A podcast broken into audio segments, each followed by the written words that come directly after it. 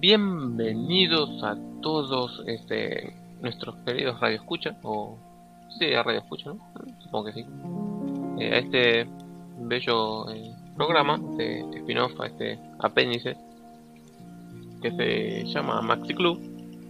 Eh, quien les habla, Maxi, y mi compañero fiel, señor Emma Barra Brilles. Buenas, saludos a todos. ¿Cómo están en esta mitad de semana? Va, mitad de semana para los que, no- los que nos estén escuchando ahora, los que estén reescuchándolo, ¿cómo están en el día de la semana en la que estén próximamente? Claro, justo es miércoles, día de cine barato, pero no hay cines, así que día de cine en casa. Eh, y como siempre acá les traemos alguna recomendación de cine, hablaremos eh, puramente de cine, series, así que... Pero hoy toca un género que es bastante popular, aunque bastante intermitente en cuanto a calidad se refiere, que es el género del terror que no es un género al que yo sea muy habitua, habitué, se dice. Sí.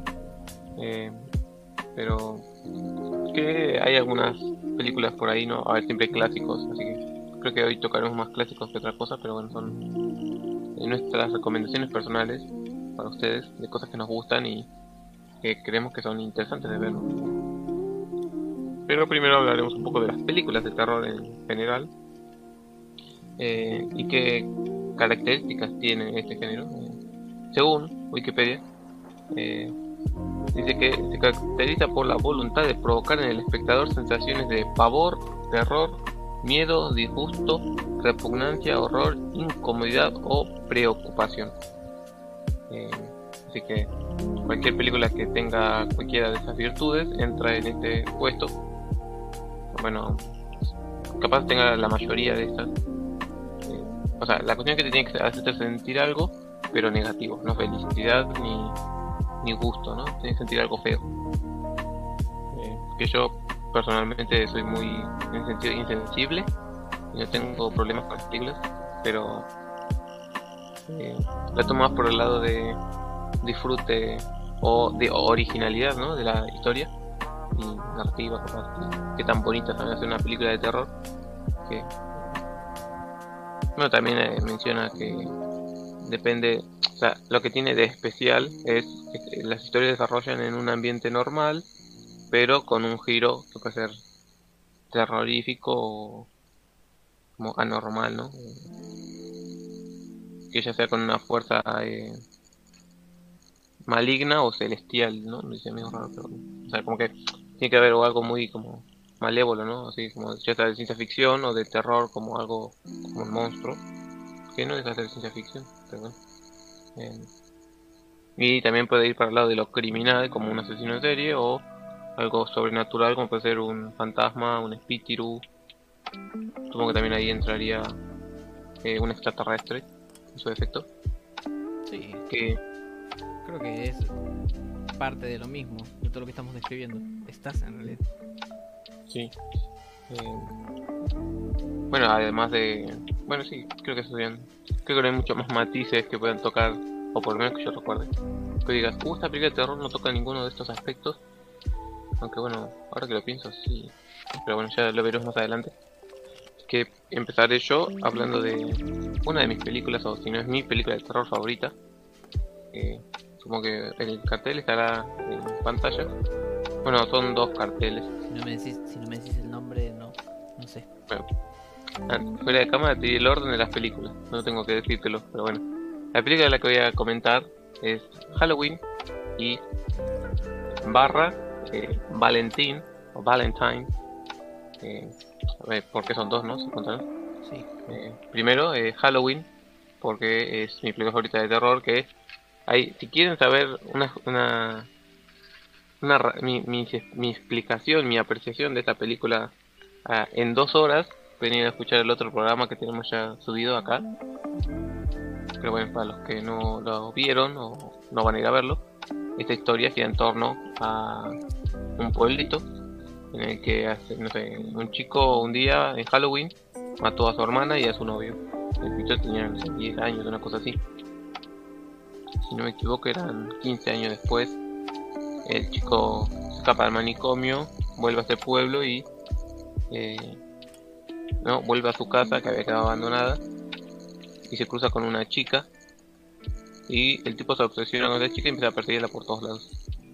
Entonces, eh, esta película sigue a, a Laurie Strode y a Michael Myers, eh, no, el, no el comediante, sino el personaje de terror eh, que tiene la máscara blanca. Y no es Jason tampoco.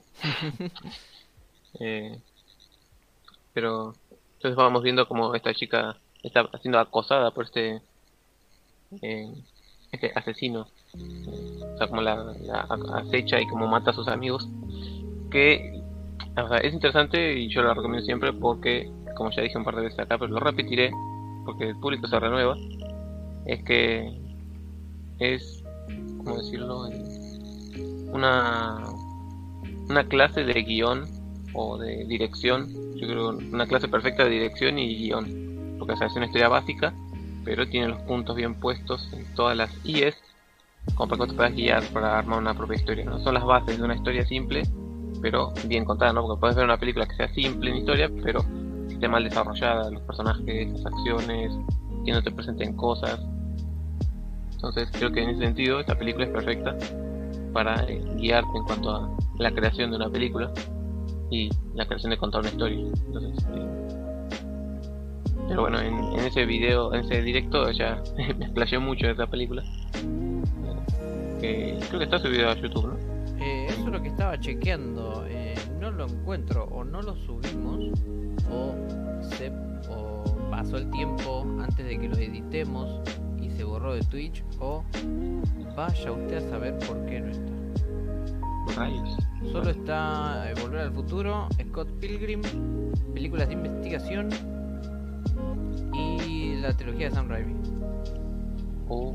Y bueno, el último, el de los últimos dos películas de, eh, basadas en hechos reales y el, el Diablo a todas horas. Rayos. pero bueno, eh, bueno, eran dos horas de mí hablando de la película. Era básicamente una audio película, pero bueno, es un clásico y véanlo. No es una película que dé super miedo, pero es una película eh, bien hecha. Eso es lo que me gusta. O sea, es simple pero efectiva, así la definí yo. Eh, por eso la recomiendo. Y por otro lado, la otra película es Valentine o eh, Día de Muerte, creo que es en español latino.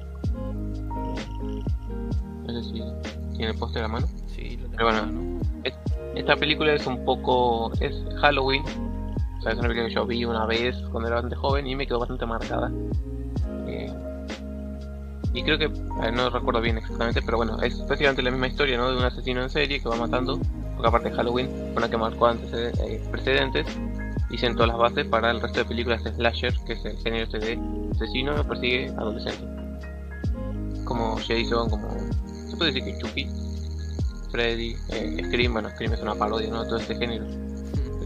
Pero no está Valentine o eh, bueno vamos a decir a Valentine porque no me acuerdo del nombre. Eh, también sigue esto, ¿no? De un grupo de chicas o adolescentes barra adultos, pues tienen casi todos más de 20, pero hacen que tienen, eh, probablemente hagan tienen 17 o 18. Bueno, no, capaz no si son adultos, pero bueno. Eh, sí, estos adultos barra jóvenes, eh, mujeres en su mayoría, están siendo asesinadas por un tipo con una máscara de angelito. Y todo esto transcurre en el, si no me equivoco, todo transcurre en el día de San Valentín. Pero como ya dije, la vi hace mucho película y no la recuerdo, pero yo creo que me dejó muy impactado porque la máscara que tiene es de un angelito y es muy perturbador. Ver esa carita tan angelical, pero como sin ojos y entonces como... cumple el mismo rol de la máscara de Michael Myers, ¿no? Que es completamente vacía de sentimientos, entonces da más miedo, al igual que la de Jason, ¿no? Eh, es algo eh, que parece inofensivo, pero es mortal, ¿no? Entonces no sabes, es como una máquina de matar.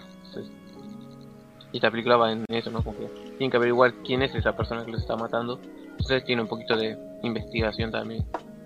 Entonces, eh, estas dos películas las recomiendo personas porque son.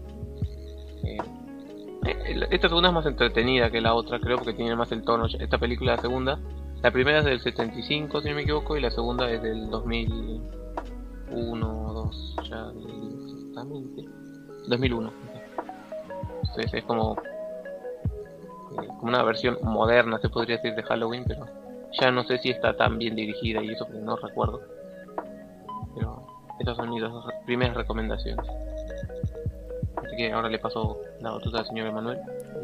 Bien. Bien, yo la primera que voy a recomendar o de la que vamos a charlar en este hermoso directo de terror es una película bastante reciente llamada Midsommar, que hay el póster como podrán ver muy grande en la pantalla. Eh, es una película de el director Ari Aster. Eh, ya había, creo que esta sí, esta es su segunda película. Él ya había dirigido, eh, ¿cómo es que se llama? Eh, me sale el diablo a todas horas, pero esa es la de, la de Netflix, no tiene nada que ver. Eh, bueno, esta es su segunda película, no importa. es una película del 2019. Es una película producida por A24, esta productora, eh, no sé si decir poco convencional, pero que trabaja así de una forma media extraña. No le importa vender, sino que le importa innovar. Le importa mostrarnos películas innovadoras más que películas que vayan a, vender y a triunfar. Y bueno, la historia es, no sé si simple decirla, pero eh, antes de ent- centrarme bien en lo que es la historia, quiero resaltar que esta película, más de que terror, creo que es suspenso, porque si bien van a pasar cosas raras, fuera de lo común y capaz que turbias para ciertas personas, no es una película que te va a estar asustando o mostrándote cosas. eh, los famosos jumpscare en, jumpscares en momentos tensos como para que te asustes o saltes de la silla. Eh, te van a te van a es como Silent Hill te van a estar ahí como manteniéndote como mira te asusto o no te asusto te asusto o no te asusto vos sabés que te puede llegar a asustar en algún momento pero no sabes cuándo va a llegar ese momento y Según, según la internet dice que es terror drama, así que siempre. Aparte tiene este este punto de perturbar, ¿no? De que te genere cosas negativas. claro no eh, es, no es una película que busque precisamente que grites como otras películas de terror sino que busca precisamente eso perturbar al, al espectador dejarlo incómodo en Yo siento que es una película que busca que te pongas incómodo en todo, en todo momento. Eh, un resumen bastante resumido, sin spoilear, de la trama de la película es eh, un grupo de amigos planean hacer un viaje, creo que es por Europa, y un grupo de amigos dice, che, yo conozco una como una comunidad de hippies que es un festival por el inicio de, del verano, creo que es. La primavera, ¿no? Bueno, una sí, una estación. Festividad, sí. Eh, entonces, che, vamos, están en Suecia, qué sé yo, y nosotros que nos vamos allá para Europa, vamos y pasamos un- unos, unos días allá y participamos de las festividades de, de mayo, que ellos le dicen así. La Midsommar es el nombre del festival que ellos hacen y festejan, se festeja en mayo. Entonces van, qué sé yo, todo lindo, y ahí empiezan a pasar como cosas medio extrañas, empiezan a, a ver que la cultura de ellos es como media, media rara y si bien la- esta película tiene un subtítulo que a mí me parece horrendo que las películas tengan subtítulos, eh, no subtítulos cuando las ves en inglés, sino el título de la película y abajo un subtítulo por si el, el público es medio boludo y no lo entiende. Y eso es algo que me molesta, que traten todo el tiempo al, al público como estúpido y le tengan que poner un subtítulo para que entienda. Pero que eh, más o menos está bien en, en este caso. La película en español le pusieron Midsommar. El terror no espera a la noche. Está mal, a mí no me gusta que tenga subtítulo. Pero como- funciona en el sentido de que llega la noche en la película y los personajes se van a dormir. Y pum, corte, mañana siguiente. A la noche todo el mundo duerme, no pasa nada extraño. Bueno, salvo una escena media, media rara en donde alguien se levanta a la noche, pero nada más. No es ese tipo, esas películas de que, bueno, llega la noche, se despierta el asesino serial y nos va a matar a todos. No, no, no. Llega, se hace de noche, son las 8 o las 9, pum. A dormir, ni nos vimos, mañana será otro día. Y está bueno eso porque rompe un poco con todo este cliché de las películas de terror. Bueno, a la noche tiene que salir el asesino serial con el cuchillo a matarnos a todos. Aparte, es está cantado, porque vos decís, bueno, es un grupo de adolescentes de viaje en una comuna hippie en Suecia. Ya está, los van a matar a todos. ¿Qué, qué están esperando para que cuando llegue, llegue la noche los empiecen a carnear a todos ahí en, la- en la carpita donde duermen? No, no, no, eso no sucede. Así que punto a favor para, para Ari Aster en esta peli. Ah, la otra película de este director era Hereditary o El legado del mal, decir. Ahí está, esa. Claro, acá los cines de acá ¿Qué? la, la vendieron como El legado del diablo, por eso me, me- Mm, me venía el otro título.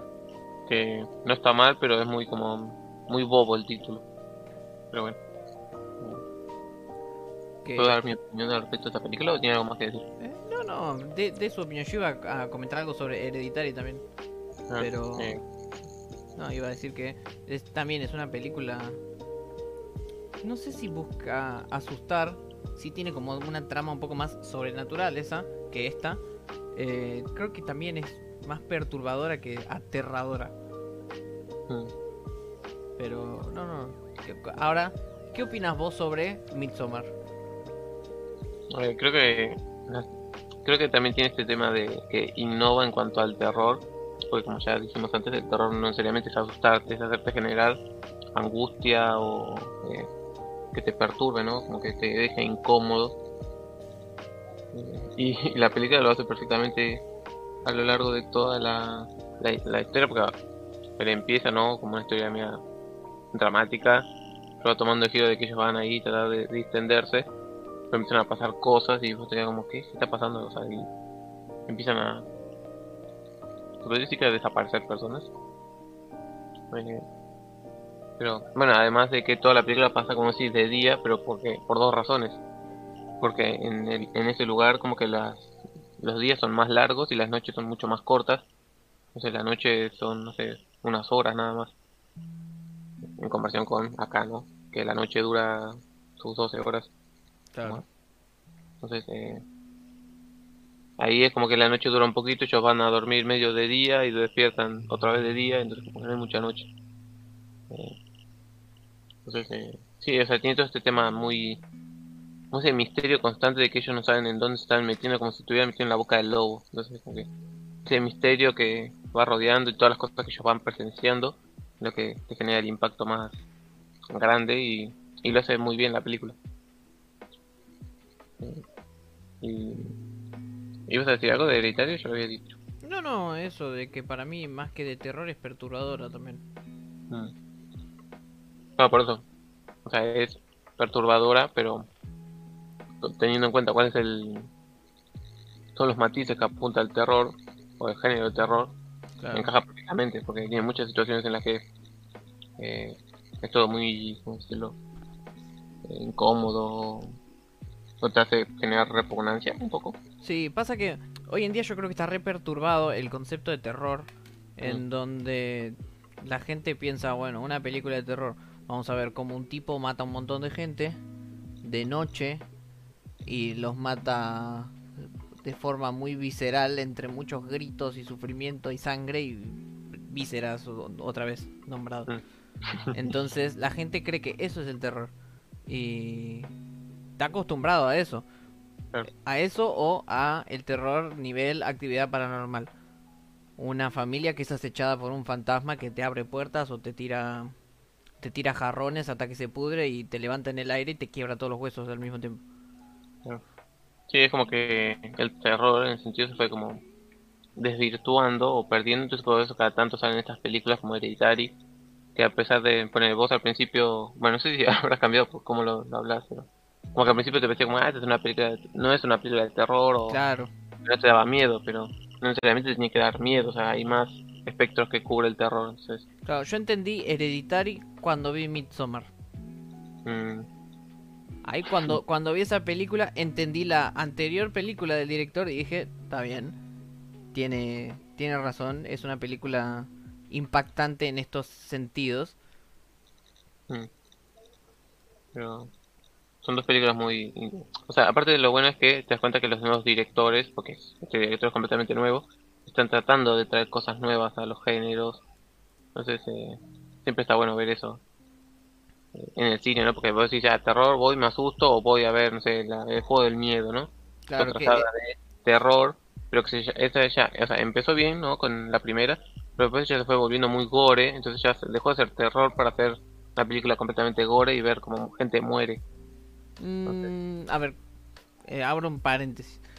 Yo Mm. como, eh, no sé si se llamarme fan de El Juego del Miedo, porque tampoco es que las vi tantas veces, vi una vez cada película nomás, pero si bien la primera es muy de suspenso, pero suspenso del sentido de investigación, Mm. Va, no investigación, eh, ya, ya me desvirtué en mi propia opinión.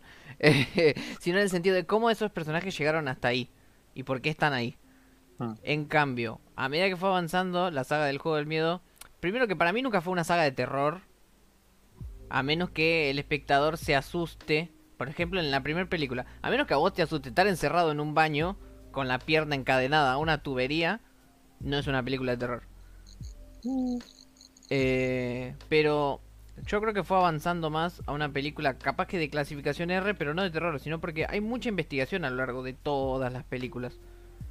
La Sí, trama sí. central gira en los tipos, ponen los detectives que quieren atrapar a Jigsaw o al que sea que esté controlando todo y van encontrando despacito todos los o cadáveres o pruebas de, de juegos o situaciones pasadas donde gente sufrió y murió de formas muy dolorosas. Pero yo siento que eso es todo el gore que tiene es como para adornar y darle contexto a las investigaciones, que si no están también funcionan. Si no te muestran todas esas escenas y me dicen, acá una persona murió ah, porque una sierra se le clavó en el ojo mientras dos pinzas le destripaban de la pierna, desde la pierna. A ver, también funciona si no me lo muestran. Pero Sería para mí sería- como más película, thriller, no sé si thriller, pero una película de investigación o una Sí, saga de investigación. Por- eh, iba a decir, sería como ver Seven, pero desde el punto de vista del tipo que estaba matando a la gente. Claro. Bueno, ya haciendo un último comentario y volviendo a la temática principal. eh, la próxima peli que van a sacar del juego del miedo, que sigo sin entender si es un reboot o una secuela, lo que quiere hacer es esto mismo. Contártela toda desde el lado de, o sea, desde el punto de vista de los que están investigando el caso, no mostrarte todo lo otro. O sea, Mm. ya se convirtió más en una película de investigación de más todo un casi neo noir detectivesco. Digo neo noir porque es un noir actual, no porque sea el neo noir futurista. Claro. Y por lo que entendí y lo que se vio en el tráiler no van a mostrar todas las matanzas, masacres y desmembramientos. Mm. O por lo menos eso espero, porque sería como una propuesta interesante para algo ya conocido. Sí, sí, es como... Creo que, si no me equivoco, es como una precuela. Como que antes de que empezaran todos los casos, como los primeros casos, ¿no? Como que ya había otros. No creo que va por ese lado, pero sí, es como verlo desde el otro lado, del lado del policía investigando todo. Eh, sí, sí, es una película que se ve interesante por eh, este cambio, ¿no? De perspectiva que propone. Entonces, eh. La saga del miedo es una que nunca vi completa, he visto alguna cosa suelta, así como esta, la otra. Nunca las, me gustaría verlas en hilo, no así una tras la otra en maratón para ver bien, tener todo el espectro completo. Pero creo que no hay nada más que aportar, volviendo a la película, ¿no? A Midsommar, es una buena película. Sí, sí, yo, yo no di muchos detalles de la trama precisamente porque es una película reciente y tampoco da eh, arruinarle la experiencia a los que estén escuchando esto porque es una película muy reciente y porque está bueno. Mm, Está bueno que la vean y está bueno que la experimenten en, en carne propia y que no nosotros no le digamos, ah, son todo un grupo de personas que van a tal lado y pasa tal cosa y fin. Eh, Claro. es, yo creo que es una película que tienen que que disfrutarla, verla, digerirla y matarse a 17 videos de YouTube de que te expliquen qué carajos acabas de ver. Y, y ni hablar del simbolismo de toda la película, que vos te quedas como, ¿qué? Esto me quiere decir. Claro, sí, sí. Pero averigüenlo ustedes mismos. Así que entonces pasamos a la siguiente película. A mi siguiente película. Eh, y esta vez voy a hablar de La Mosca o The Fly, pero la versión de Cronenberg, señor que ya mencionamos hace unas semanas cuando acá mi compañero estaba jugando eh, Inside. Sí, señor. Hicimos todo al final del segundo, en la segunda parte, creo que fueron dos, ¿no? Sí. Sí, fueron dos. hicimos todo ahí una investigación de lo que quería decir el juego. Eh, y entre eso estaba de esta película que mencionaba el señor Cronenberg por su forma de contar historias como grotescas, se podría decir. ¿no? O de monstruos o de cosas así.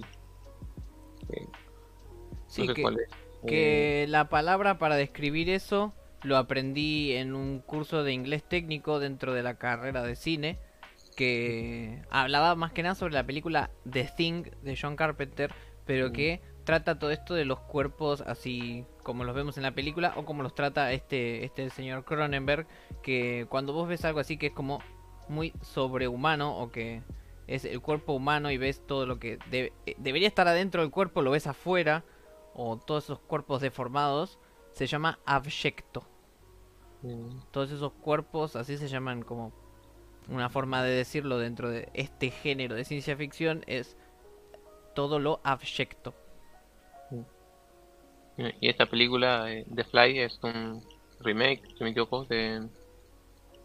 esta película es del 86, dirigida por, como ya dije, David Cronenberg eh, y protagonizada por Jeff Goldblum junto a Gina Davis. Eh, esta, como dije, es una nueva versión de la película de la mosca del 58, eh, dirigida por Kurt Newman, pero eh, esta película eh, gira en torno a un científico, que es el señor Goldblum, o el señor de Jurassic Park, ahí el señor ateo, ¿no? Es el científico, o el...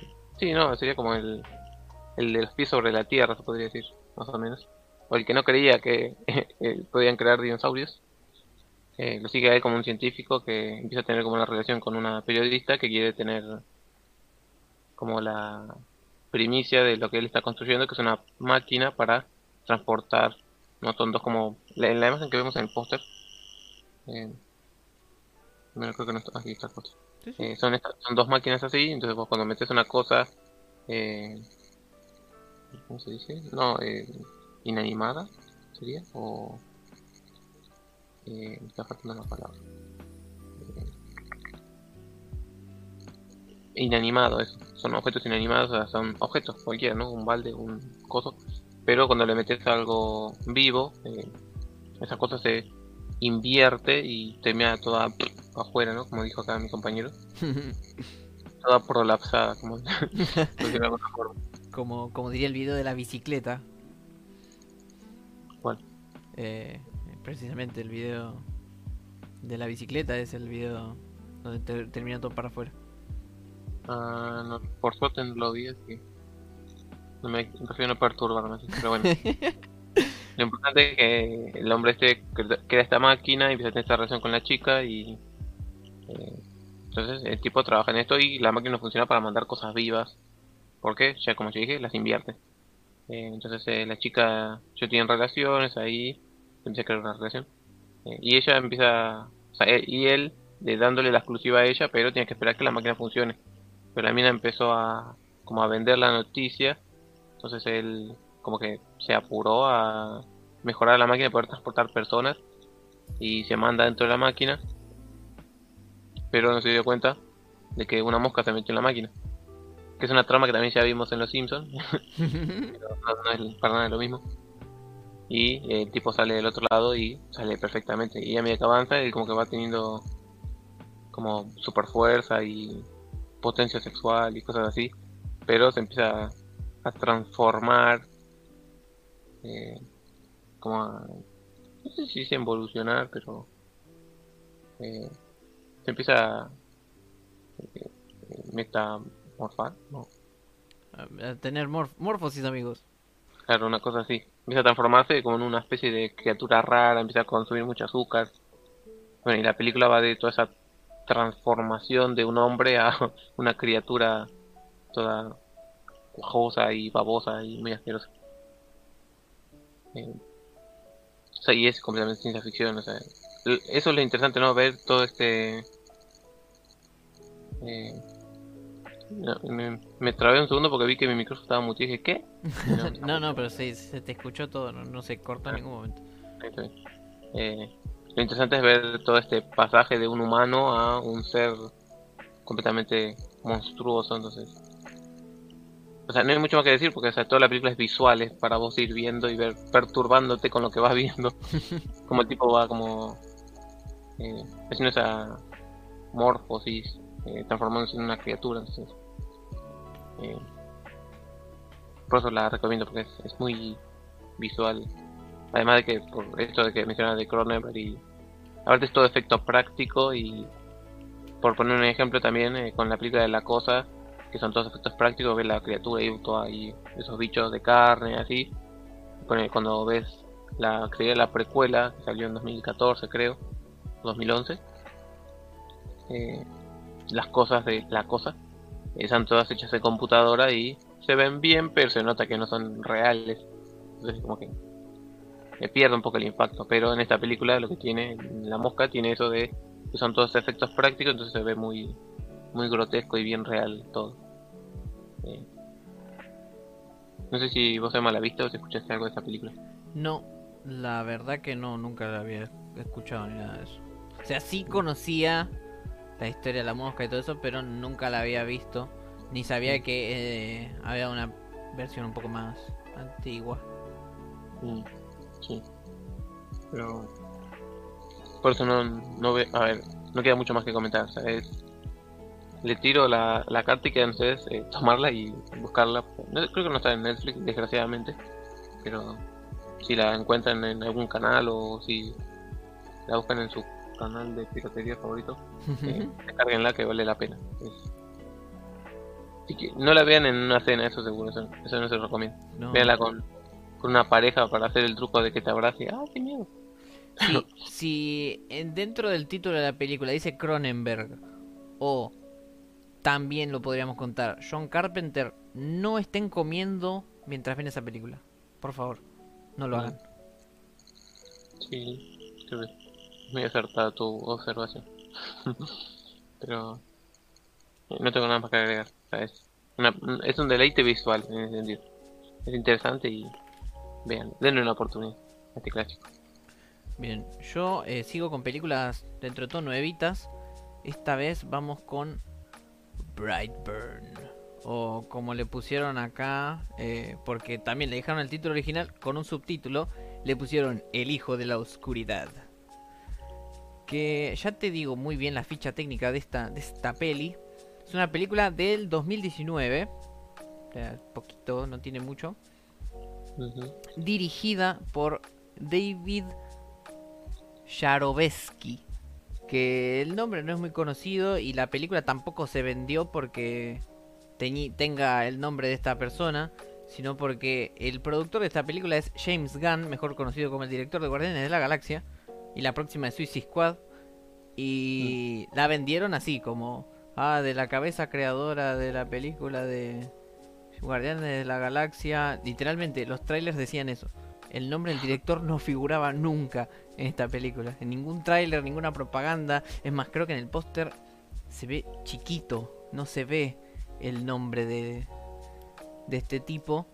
Pero bueno, la cosa es que yo conocí esta película como ¿qué pasaría si Superman hubiera llegado a la Tierra y era malo? Y dije, che, pará, yo que odio a Superman y por favor no me funen por esto, pero no me cae bien el personaje de Superman, dije, qué buena idea, quiero ver un Superman malo que mate gente. La película en sí no tiene nada que ver con Superman, pero es una historia muy parecida. También está basada en un cómic por lo que tengo entendido, esta historia, pero no tiene nada que ver con DC Comics ni Superman. Es una historia muy similar porque es una pareja que vive en el campo y trabaja del campo, pero no puede tener, no pueden embarazarse, por así decirlo. Entonces siguen buscando cómo tener un hijo, van a un médico, van al otro, hasta que les cae un hijo del cielo, literalmente. Cae una nave con un extraterrestre, un bebé, de forma humana, igual que nosotros, y es este, este muchacho. pero que la naturaleza de este, de este pequeño es violenta y es como que es un eh, emisario, por así decirlo, o es alguien que viene a sembrar el caos y la destrucción o a preparar el terreno para que lleguen más como él. Y en sí no hay mucho más que agregarle. La película está protagonizada por eh, una de mis actualmente actrices favoritas a nivel actuación, que es Elizabeth Banks. Muchos la recuerden por eh, Rita Repulsa de los Power Rangers o otros por la del pelo rosa de los Juegos del Hambre. O la asistente de JJ Jameson en la trilogía de Spider-Man. Sí, o la directora de la última peli de Los Ángeles de Charlie. Eh, en sí, creo que uno de los puntos más fuertes que tiene esta peli son las actuaciones, porque no tiene muchos actores. Y la, el actor que hace el pibito, que ya te digo el nombre, eh, para mí es tremenda. Eh, actúa muy bien el pibito para ser de, de, de loco y asesino. Eh, Jackson A. Dunn se llama el pibito y tiene cara de que lo vi en otra película. Se parece al hijo del de Unbreakable, pero no es. Sí. Eh, pero más que nada yo eh, rescato este aspecto de, de la película que son las actuaciones de él y de, y de Elizabeth Banks porque son muy buenas.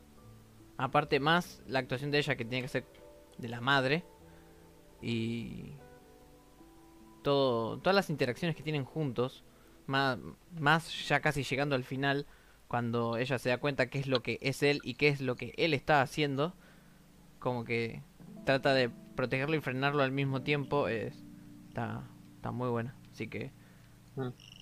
Eh, como es una película reciente tampoco quiero darles muchas descripciones ni nada de eso para para no arruinarles la, ex- la experiencia así que Mm.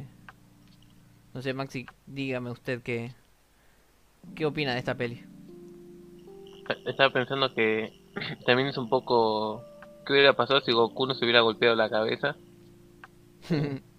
Porque en Dragon Ball la historia de Goku es un poco copiada de Superman, bueno, inspirada, en que el chico viene de un planeta que explotó, y cae en la Tierra y encuentra un hijito bueno y lo vuelve su hijo.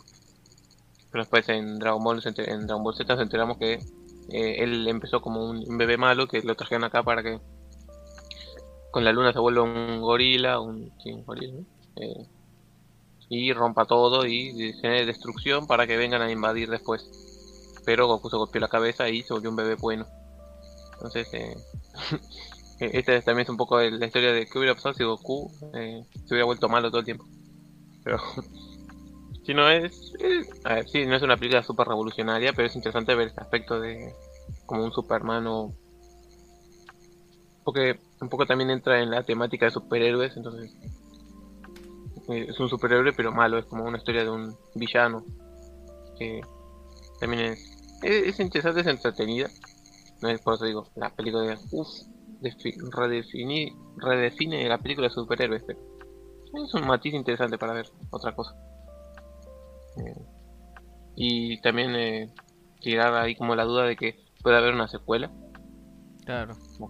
Porque recaudó bastante la película, así que no, no se vendió tan mal que y fue barata, así que pero eh, es una, sí, es una película bastante entretenida para ver ahí un, un domingo a la tarde, ¿no? Un- bueno, a la tarde que.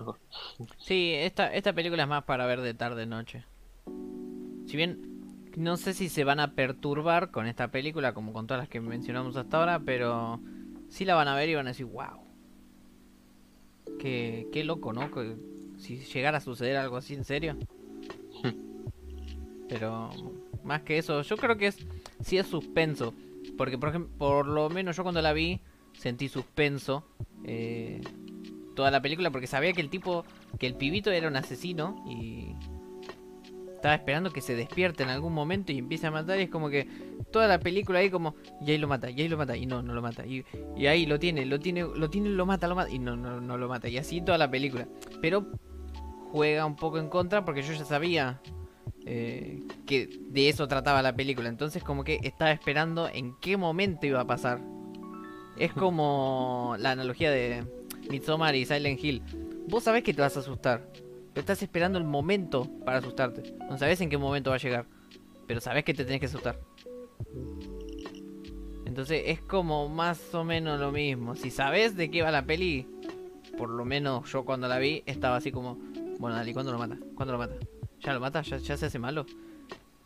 Que también, si bien es una forma de suspenso, yo no sé si está del todo bien. Medio como que te puede jugar en contra para, para este tipo de películas. Porque estás expectando eso nada más y no, como que te está distrayendo. No estás prestándole atención a todo lo demás. Sí, capaz también se va un poco más por el tema, por el punto del gore, entonces. Sí, esta, esta sí podríamos decir que le, le encanta mostrar todo lo abyecto. Le gusta, le gusta prolapsar las cosas. Sí. Pero. Bien, bien, primer plano, eso, eso es lo divertido. Pero. Otra película, no la vean comiendo, por favor. Sí, no, no lo recomendamos en ese ámbito. Que. Ahí está. ¿Sigo yo? Sí, sí. Ah, bien, eh, mi siguiente película es de un director bastante conocido. Eh, Un clásico también, eh, no traje películas que digas, uff, qué desconocida. Eh, La Aldea, ok, eh, Ya te estoy o The. Village. Resident eh, Evil inglés. Village. No, no, tranquilo, tranquilo. Ah, Eh, esta es una película del 2004, escrita y dirigida por M. Night Shyamalan, eh, que fue nominada a un premio Oscar por su banda sonora. Un dato que no viene al caso, pero estaba acá y lo menciono. bueno. Eh, que trata de un, como dice el título, ¿no? Una aldea, un pueblito de gente tipo época colonial, está ahí encerrado, o sea, es un pueblito ahí en su, en su planicie, rodeado de bosques, entonces tienen su vida ahí, ellos van, y la historia sigue a una chica que es ciega, es, eh, no me acuerdo el nombre de la actriz, eh, ah, Howard, eh, pero no me acuerdo la- el nombre. Eh, la de Jurassic World, la chica colorada. Eh, y ella también sí, está Joaquin. Phoenix. No, no, digo, ya sé quién es la actriz, pero tampoco tengo el nombre. Ah, no sé si en el póster está, no, me fijo. Pero bueno, eh, eh, la historia gira al- alrededor de ella y, eh, y de este pueblito, ¿no? Que están ahí, que también como se ve en el póster, tienen esas tres reglas de... eh, porque ellos viven ahí, pero viven como medio encerrados porque hay unas criaturas que no les dejan salir y ellos mismos no pueden salir de ese círculo, ¿no? Que tienen... Eh, donde, donde termina el círculo es donde empieza el bosque, ¿no? Sí. Eh, y no pueden usar colores rojos porque llaman a las bestias. porque Hay como unas bestias que los eh, persiguen y los acosan. Entonces, un día, no sé si es que se presenta ahí como un. eh, una situación por la que tienen que salir o, o ir a buscar ayuda. Para. Pero. eh, bueno, la película gira en torno a este pueblito y como son medio acosados y como que algunos que dejan cuestionan, ¿no? Si, si es verdad lo de los monstruos, pero se lo presentan, ¿no? Te muestran que una noche viene una cosa o... Sí, como que no pueden buscar cosas rojas porque atraen a las bestias, ¿no? Y tampoco pueden alejarse mucho porque atraen a las bestias. Entonces están encerrados ahí. Y... Creo que... Creo que ya no debería comentar nada porque esa película va de eso, ¿no? De esta gente en este pueblito y estas criaturas que no les dejan salir. Entonces, y bueno, es de M. Night Shyamalan. A ver, creo que a esta altura todo el mundo sabe lo que pasa, pero... eh, no sé, vos Emma, la viste, ¿qué te parece? No la vi, pero ¿sabes qué me suena? No sé si me parece que la estaban viendo en mi casa un día que yo estaba haciendo otra cosa. O sí la vi y no le presté atención o olvidé deliberadamente ciertas partes de la película. Porque me suena bastante la, la trama por lo que describís. Mm. Pero... eh, Ah, sí, sí. eh, Sí, eh, estaba leyendo bien de qué trataba la película para recordar. Pero sí, era como que alguien en un momento tiene un accidente o una grave lastimadura. y alguien tiene que salir del pueblo para pedir ayuda. Entonces ahí se presenta eh, toda esta situación de quién va y eh, cómo va a ir hasta el otro lugar. Entonces eh, es interesante toda esta historia, eh, y todo el suspenso ¿no? que genera por todas estas criaturas raras y feas que los eh, persiguen, o sea, todas las situaciones en las que están, como, ¿no? Con- en- como por así decirlo, entre la espada y la pared, entre estos bichos y escaparse. Entonces, es, un, es un clásico que probablemente eh, ya sepan el, giro que tenga, capaz que no, pero siempre es interesante. Si no la vieron, generaciones nuevas, búsquenla y veanla, que es una película creo que más va, va más por el lado de esta sí va por el lado de suspenso que de terror pero tiene su matiz de terror que entra en este catálogo pero eh, bueno además de ser una película de Shyamalan y en su época brillante y creativa es, bueno ver esas películas de él pero creo que hasta ahí va a llegar mi mi, mi comentario. Aparte también es una película que está bien establecida, ¿no? Se establece bien todas las cosas, la trama, la historia. Entonces, eh, también es una buena película por ese lado también. Para los que no la hayan visto. Pero, Sí, aparte es interesante como bien vos decís, por la época más, no sé si decirle lúcida, pero una de las mejores épocas del cine de Shyamalan, donde no todas sus películas eran cuestionables, que hoy por hoy sus películas no me sus nuevas películas o sus películas más recientes no me parecen tan cuestionables, pero sí hay que destacar que en su momento hacía este tipo de películas en donde no sé si contarlas como cine de culto, pero que todas las pe- todas las personas con las que hablaban te decían, "No, ¿cómo no viste tal película?" y daba la casualidad que era de dirigida por Shyamalan. Entonces como Mm. que sí es como su, una de sus mejores épocas. sí, aparte que esta película, creo, es del, como dije, 2004, así que, sí. Porque aparte había dirigido eh, Sexto Sentido, eh, Unbreakable, o, sí. ¿Cómo se llama en español? Eh, Unbreakable es eh, ay, pará, porque la estoy traduciendo al literal, pero El Protegido. Esa, El Protegido, ahí está. Porque Eh. me acuerdo el título en, de, en español de España, creo que era el, eh, literalmente El hombre de los huesos de cristal. Y era como, pero ¿por qué? creo que queda mejor o Unbreakable o El Protegido que ser tan literal en el título de decir El hombre de los huesos de cristal. Pero bueno, a ver, denle la oportunidad a esta película y capaz algún día hablaremos más con spoilers de todas las películas de Shyamalan. Pero bueno, primero hay que verlas y después contarlas más a fondo. Acá termina mi esta, esta recomendación. Bien, y yo voy a seguir con películas un poco más actuales. Eh, más al final voy a ahondar en lo que serían clásicos del cine de terror barra suspenso. Dos, ya para el final me voy a guardar dos que para mí son imprescindibles.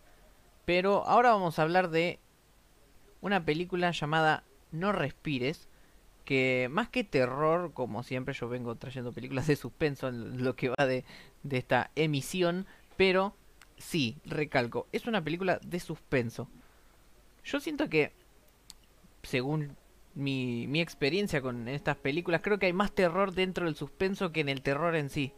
Por la definición que dijimos hoy, ¿no? De que te incomoda, te, te hace como... provo- te provoca malestar. No te asusta, no busca, pum, asustarte que grites y que saltes. Como que toda la película te está como dando una mala espina. Y una, esta es una de esas películas en particular. Eh, ya te digo bien un poco la, la ficha técnica de la película. Eh, es una película de 2016 dirigida por Federico Álvarez. Eh, ya te tengo una duda y ya me la estoy tratando de sacar. Que no sé si esta película es de A24 también. No, no es de A24, confirmamos. Es de Screen Games o Screen Games, nunca supe cómo se pronunciaba. Y. el espectador deja de respirar, dice Roberta por el chat. Eh, la película básicamente trata de... Esta ya tiene cuatro años, creo que podríamos spoilear un poquito si queremos. Eh, pero bueno, trata de un grupo de, de chicos que se gana la vida, por así decirlo, eh, siendo maleantes. Van, se meten a, a casas que saben que están vacías para robar cosas de valor y hacerlas pasar por daños de seguro y esas cosas. Total que como que sus dueños no pierden el valor monetario de esas cosas y este grupo de chicos los puede revender en otro lado y sacarle ganancia. Es como ser como una especie de Robin Hood, pero sin dárselo a los pobres, por así decirlo. Son ladrones, punto. Sí, son, son maleantes, roban, al fin y al cabo. Y bueno, se enteran de que en un vecindario que ya casi está abandonado, porque hay poca gente viviendo en, sus casas, hay un un veterano de del ejército estadounidense que vive ahí y que tiene una suma que para que lo voy a leer bien porque no me acuerdo exactamente son eh, 300 mil dólares en efectivo guardado en su casa porque dice que el tipo no, no, confía eh, en los bancos y nada de eso y que se guardó esa plata que es la indemnización de que le dio no sé si el estado o, o un abogado porque un conductor atropelló y asesinó a su a su hija. Entonces, eh, estos chicos dicen, bueno, listo, pum, vamos y le robamos la plata al viejo. Y la película trata de eso de que se meten en la casa, pero esta vez la casa no está vacía. Este señor está dentro de la casa y ellos corren o creen correr con la ventaja de que el tipo es ciego literalmente el tipo es ciego y dicen, ah, es, un, es, un, es un veterano senil y ciego. ¿Qué nos puede hacer? le pegamos un par de golpes y le afanamos toda la guita. Y ahí está el, el, el eje central de la película y más que nada del el eje del título de la película. Porque básicamente el tipo es Daredevil. Por más que sea ciego, no quiere decir que sea un estúpido ni, ni un enclenque no, no me minus válido. Eso, un minus válido, ahí está. Eh, el tipo los va a cazar dentro de su propia casa y... Y no por ser cura. y no... Y ahí es el chiste de él, no respires. Porque literalmente tiene todos sus sentidos como reagudizados y que no vea no quiere decir que no te escuchen y que no se conozca toda su casa de memoria. El, voy a guardarme el giro de la película, el giro, uno de los giros finales, para que la descubran, porque tampoco da cagar toda la película. Pero sí está bueno esto de de el porqué del título de la película y cómo te das cuenta de en qué momento cobra sentido. Y no sé, no tengo mucho más para agregar. Que la película es muy interesante. Eh, juega mucho con el suspenso de qué le, van a qué le va a pasar a todos estos muchachos y la muchacha, porque el personaje principal es una muchacha que está metida en todo este quilombo. Eh, ¿Qué le va a pasar a todos ellos eh, encerrados, porque quedan encerrados dentro de esta casa con este, con este señor? Que mm. podríamos decir con este loco, pero el tipo no está loco, el tipo se está defendiendo de unos maleantes. Así que no sé qué, de qué lado quedarme porque ambos lados de la historia están haciendo cosas malas. Entonces es como... Me puedo quedar con el lado del tipo porque está defendiendo su propiedad. Pero también me puedo quedar del lado de los chicos porque ya cuando se dan cuenta se quieren escapar, no, no quieren seguir con el plan, pero... Saque, saque, que cada uno saque su conclusión cuando vea la peli. Sí, aparte, eh, eh, son esas típicas películas que pasan en un solo lugar. Bueno, Sí, ¿no? Es como que se centra todo, pasa todo dentro, encerrado en un lugar, entonces, eh, vos decís, o sea, viene lo interesante ahí, ¿no? Ese, cómo puedes desarrollar toda una película, que supongo dura una hora y media, una hora, cuarenta minutos, eh, adentro de un lugar, ¿no? Eh, Entonces, eh, todo ese suspenso como lo manejan, ¿no? Eh, con momentos largos de tensión, y estamos esperando que el chavo termine de pasar para poder movernos despacito. Eh, porque aparte ellos iban a robar primero, eh, sabiendo que el tipo no estaba en su casa, pero cuando ellos estaban en el medio de el robo, el tipo llegó y ahí fue cuando les cagó el plan. O tienen que lidiar con todo esto y todo se empieza a ir de las manos. Claro. Es un poco como Resident Evil en los juegos, pero eh, en una casa mucho más chica y con un tipo ciego. Como que si le fueran a robar a Stick, al maestro de Daredevil. sí. Pero. Sí, aparte también es otra de esas películas que decís. Eh, que te das cuenta como que sigue habiendo directores con ideas buenas. O sea, que dirigen cosas originales. eh, historias nuevas, ¿no? Así interesantes. Entonces. Es de esas películas que vos ves y dices, ah, qué buena.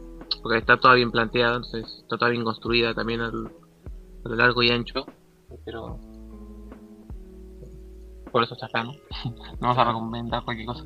Ahora, ahora que lo decís, quiero chequear a ver qué otras películas tiene este, este director. Y algo que estoy leyendo ahora es que uno de los productores de esta peli es Sam Raimi. Que no lo sabía y me acabo de enterar, así que toma vos. Tiene muchos cortometrajes, al parecer. Por muchos, me refiero a cuatro. Eh, dirigió un capítulo de del Crepúsculo al Amanecer, la, la serie. Eh, tiene una película, dos remakes.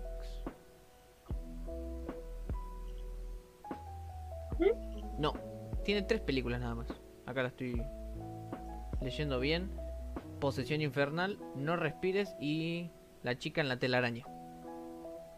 Que creo que es la secuela de La chica del dragón tatuado, si mal no estoy informado. Sí y no, o sea, es una secuela, porque es el mismo personaje, pero es con otra actriz y no es eh, el director original, pero sí, sería. Es una saga de libros, entonces, no. Me equivoco. Sí, acá dice que sí, en la tablita que me muestra Wikipedia, él dirigió esta peli. Es, eh, acá te marca tipo si es original, si es un libro, si es una remake. eh, y te dice director, guionista, productor o otro. Y en esta de La chica de la telaraña fue director, guionista y nada más. De la única que fue todo es de No Respires. Bueno, esa sin duda es mejor que la chica en la telaraña, así que. Si vieron la chica en la telaraña, no se dejen llevar por eso. Esta película es más entretenida. y bueno, yo creo que no hay nada más que decir de esta peli. ¿no? Pero antes de, de seguir, eh, te voy a pedir que por favor ¿Mm? eh, recargues la página donde está alojada la llamada. Porque estás, te estás convirtiendo en un T800. Bueno, Así que ahora vuelve el señor. Yo voy a preparar su próximo póster.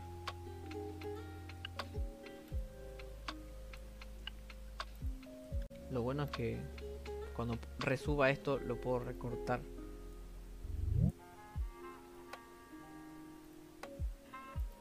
ahí me escucho mejor, Sí, más mejor. Un poquito más bajo de volumen, pero ya no sos un T800. Bueno, capaz estoy hablando más bajo, a ver. Ahí estoy hablando un poquito más normal. Sí, ahí está, ahí volvimos. Ahí volviste a ser tú. Ah, bien. Bien, así que ya en forma. Paso a mi siguiente recomendación que como ya ven en el póster es esta película llamada Annihilation o Annihilation eh, del, ya te digo el año, eh, 2018, dirigida por Alex Garland eh, y protagonizada por Natalie Portman eh, y Oscar Isaac, aunque bueno, Oscar Isaac no parece tanto, pero bueno, eso dice Wikipedia, pero bueno, todo un cast de mujeres, así que eh, esta película eh, está en Netflix, así que si la quieren ver pueden ir ahí. Em, Sí, ¿No es exclusiva de Netflix? ¿O estoy confundido? Creo que sí, creo que sí, porque nadie la quería eh, llevar a los cines y Netflix dice, ah, no la que llevar yo la llevo. Y la verdad son películas, ¿no? Esas son esas películas que los estudios tienen miedo de llevar a los cines porque no saben cómo venderla, entonces eh, Net- Netflix le da eh, una casita esas películas. Claro. Eh, pero bueno, eh, esta película sigue es como de ciencia ficción, pero también es terror, por algo está acá. Eh, y sigue a un grupo de... Eh, no sé si eran militares. Eh, no, son científicas, perdón. Eh, un- eh, o sea, como que un, día su marido fue a un... Su marido militar y tuvo que ir a un, una misión. Eh, el tipo nunca volvió, pero un día volvió y el marido era, Oscar era Isaac y empezó a comportarse raro, ¿no? Como que era muy, como muy estoico. Pero un día se como que se descompuso y quedó como ahí medio muerto. Entonces la mina fue a donde lo llevaron porque tenían que, como, eh, ahí cuando lo llevan, des- ella descubre que él se habían, o le habían mandado meterse en una, como que en la Tierra había caído como un meteorito y ese meteorito empezó a generar como un campo de fuerza alrededor, eh, como de energía, así que pues, vos lo ves y parece como, viste, el piso mojado cuando hay aceite o una cosa así. Sí. Eh, se ve una, una, una cúpula así toda como esos colorcitos. Entonces, eh, y esta cosa se va expandiendo y a la vez va modificando genéticamente, por decirlo, todo lo que está adentro. Entonces fueron mandando grupos de militares adentro para ver qué, información podían traer, pero ningún grupo salió. O todos los que entran, caput. El único que salió fue el marido de ella. Eh, entonces eh, van a mandar a un doceavo grupo, que son estas científicas, en la que también está Tessa Thompson. Y Natalie Portman dice, bueno, yo, ya que mi marido volvió todo loco, quiero saber qué está pasando, quiero, como ella también era científica, entonces se metió en el grupo este y se fueron en el grupo de mujeres adentro. Eh, y es interesante porque es, eh, o sea, además de todo lo visual que tiene la película, que es todo como, que, o sea, todo ese, toda esa naturaleza fue como, no sé si evolucionando, pero fue como mezclándose, cambiando, entonces tiene no sé si vos Emma la habías visto o no. Eh, no, Aniquilación es una película que tengo pendiente desde el momento en que salió. Pero no, en, cuando salió no me acuerdo por qué, no la vi. Creo que estaba en planes verla con, con mi familia. Pero no me acuerdo por qué. Nunca, nunca concretamos y sigue hasta el día de hoy que no, no la hemos visto ninguno hasta ahora. La pueden ver hoy mismo.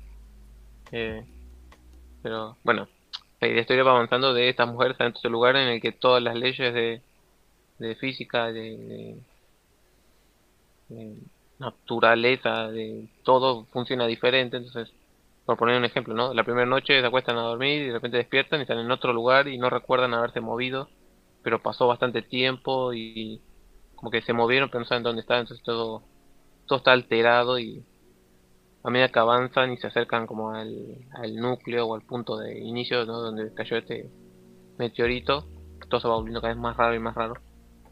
Eh, y es interesante porque también maneja todo ese tema de...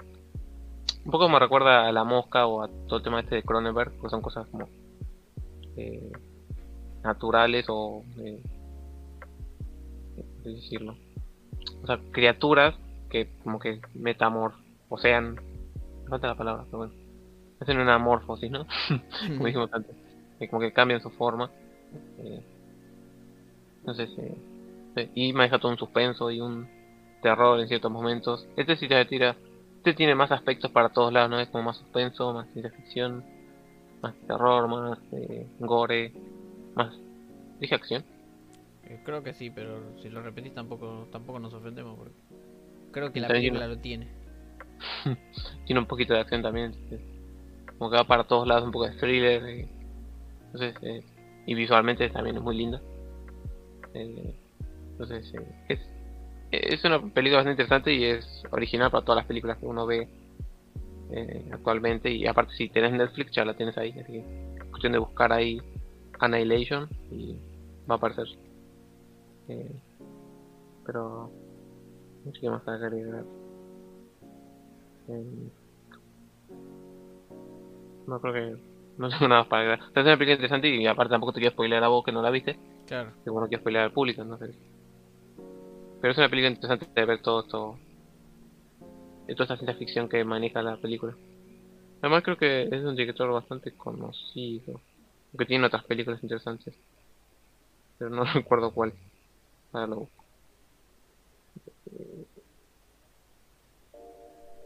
Música de espera.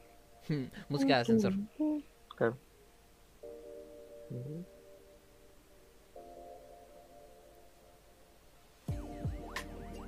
Mm, Bueno, obviamente no te puedo pedir opiniones, pero si quieres empezar a hablar de la siguiente película, para que yo en- encuentre la investigación. Sí recuerdo que, o sea, esta película cuando salió fue muy comentada en el círculo de estudiantes con el que yo eh, me movía y charlaba dentro de la universidad, eh, precisamente por casi todo lo, lo que lo que Maxi mencionó, pero más porque yo siento que fue innovador que se haya estrenado en la plataforma de Netflix y que ningún cine la haya querido eh, distribuir. Creo que eso fue lo que más más le le benefició, por así decirlo. Mm. Eh, otra película que dirigió este director fue Ex Machina, Mm. que es también ciencia ficción, eh, que gira en torno a un- dos científicos. Bueno, un científico que crea como un, una mente, o sea, como una, eh, una IA, ¿no? Una inteligencia artificial. Entonces, y llama a otro tipito para que la venga a, a probar, ¿no? A hacer pruebas, a ver cómo funciona. Y y la actriz eh, y la actriz que trabaja ahí eh, uno es Oscar Isaac y la otra es Alicia Vikander que eh, no acuerdo si ganó algo no Sí. que había ganado algún premio Sí, era no me acuerdo qué, pero creo que tiene un Oscar. Mm. Pero sí, era conocida. Me acuerdo que cuando la confirmaron para ser de Lara Croft, eh, mucha gente sacaba chapa de es una ganadora de Oscar, no es cualquiera, no es cual- cualquier pelele al que están poniendo para, para trabajar. Y que Mm. hoy en día creo que sigue siendo lo mejor que tiene eh, dentro de esa película, así que debate para otro momento. Bien, pasamos a la siguiente y yo ya entro en mi terreno final. No es mi última película, pero sí ya nos vamos adentrando a, al terreno final. Yo tuve eh, dos películas del 2019, una del 2016 y ahora nos vamos a una, puff, pero mucho más atrás en el tiempo. 85 creo, 82. No sé, pero ¿de qué estamos hablando? Estamos hablando de Alien. Y acá, como siempre, ¿qué subtítulo le pusieron? El octavo pasajero. Una película, mira, del 79, más atrás todavía de lo que yo había dicho. Mm. Es una película dirigida por Ridley Scott, un, gran director. Hoy en día ya no, no sé si es tan gran director porque quiso retomar la, la saga Alien haciendo precuelas a esta película y en mi opinión se está contradiciendo a sí mismo, entonces podemos obviar esa parte, pero no descartemos de que es buen director. Creo que eh, Blade Runner, la original, también es de él. Y 2049 también, creo, ¿no? No la segunda no Ah, está bien, ahí está. él también tiene Gladiador eh, más reciente tiene The Martian Sí. y creo que ahora estaba haciendo una serie para HBO también es de ciencia ficción A ver, ¿cómo hablarle de Alien teniendo en cuenta de, o sea, teniendo en cuenta, haciendo de cuenta que nadie la vio? Mm. En resumidas cuentas, eh, tenemos a Sigourney Weaver como personaje principal haciendo de la, era teniente acá, pero bueno, haciendo de Amanda era. No me acuerdo, me acuerdo del apellido. Haciendo de Ripley, que es la encargada de mantenimiento y reparación, entre otras cosas, dentro de la nave Nostromo con toda su tripulación, que son siete tripulantes, ocho si contamos al gato, pero se ve que no lo quisieron contar cuando le pusieron el subtítulo a la película. Y son siete tripulantes más el xenomorfo, ocho, y el gato no cuenta como ni como persona, ni como tripulante, ni como nada. Parece que lo hizo Crónica. Mueren siete personas, mueren, mueren tres personas y un boliviano. Bueno, acá siete tripulantes, un xenomorfo y no hay ningún gato, no hay nadie más. Eh, básicamente es una película terror o suspenso. No sé, para mí es más de terror ciencia ficción Sí, más ciencia ficción y ¿Se podría decir que es un slasher? Sí, sí, eso también es medio slasher la película. Eh, bueno, la en resumidas cuentas, es una película del 79. Los- Les puedo spoilear que no se pueden enojar, pero no lo voy a hacer porque es una muy buena película. Eh, la Nostromo recibe una señal, creo que de auxilio. Van a ver qué hay y encuentran como unos huevos medio extraños. Y uno de estos huevos, el contenido dentro de estos huevos, ataca a uno de los tripulantes. Y de este tripulante sale un. Una vez que lo llevan a la, a la Nostromo, que es la nave de ellos, eh, lo tratan en enfermería y todo eso, se dan cuenta que de- del pecho le sale como una criatura bien extraña y se escapa y se pierde dentro de la nave Nostromo. Y bueno, toda la película esta, esta criatura va, va a ir creciendo de tamaño y va a ir tasajeando a casi todos los tripulantes habidos y por haber. Y ¿qué es lo interesante? Además de, de esta trama que creo que no era muy conocida. O sea, no, no la trama, sino esta temática de hacer películas de ciencia ficción casi que en el espacio, con extraterrestres, esas cosas. Creo que no era muy habitual. Todavía parece es, ese entonces. Le- el tratamiento de dirección de arte que tiene la película es impresionante. Porque es el futurismo que se veía en ese momento, en el, en el año 79 todas la- las computadoras, los ruiditos que hacen las computadoras, cómo era una nave espacial de ese entonces. Eh, es para mí es impresionante todo el todo el departamento de arte y escenografía es impresionante. Mm. El tratamiento que hace Ridley Scott también con esconderte al octavo pasajero a simple vista con camuflándolo con los elementos an- del antes mencionado departamento de arte es, es genial. Porque hay un montón de escenas en donde vos lo ves, pero no lo ves. Estás viendo la escenografía y está el xenomorfo ahí, pero está, qué sé yo, capaz que en sombra, está escondido, o te lo confundís con la simple maquinaria de, de la nave, porque puede ser. Uno no entiende, no conocemos, esa tecnología no existe, entonces tomamos como que todo lo que nos están mostrando es real y podemos entender como que todo lo que nos están mostrando es diegético de ese universo y que es todo parte de la nave, cuando en realidad nos están mostrando que esa sombra en realidad no era ninguna máquina, no era ninguna aspiradora del futuro, sino que era el mismísimo octavo pasajero. Hmm. Y así, a lo largo de la peli, lo hace muchas veces de escondértelo y mostrártelo al mismo tiempo. Es como, ahí está, pero no lo ves. Lo ves si sabes que está. Si no sabes, no lo ves. Y es genial.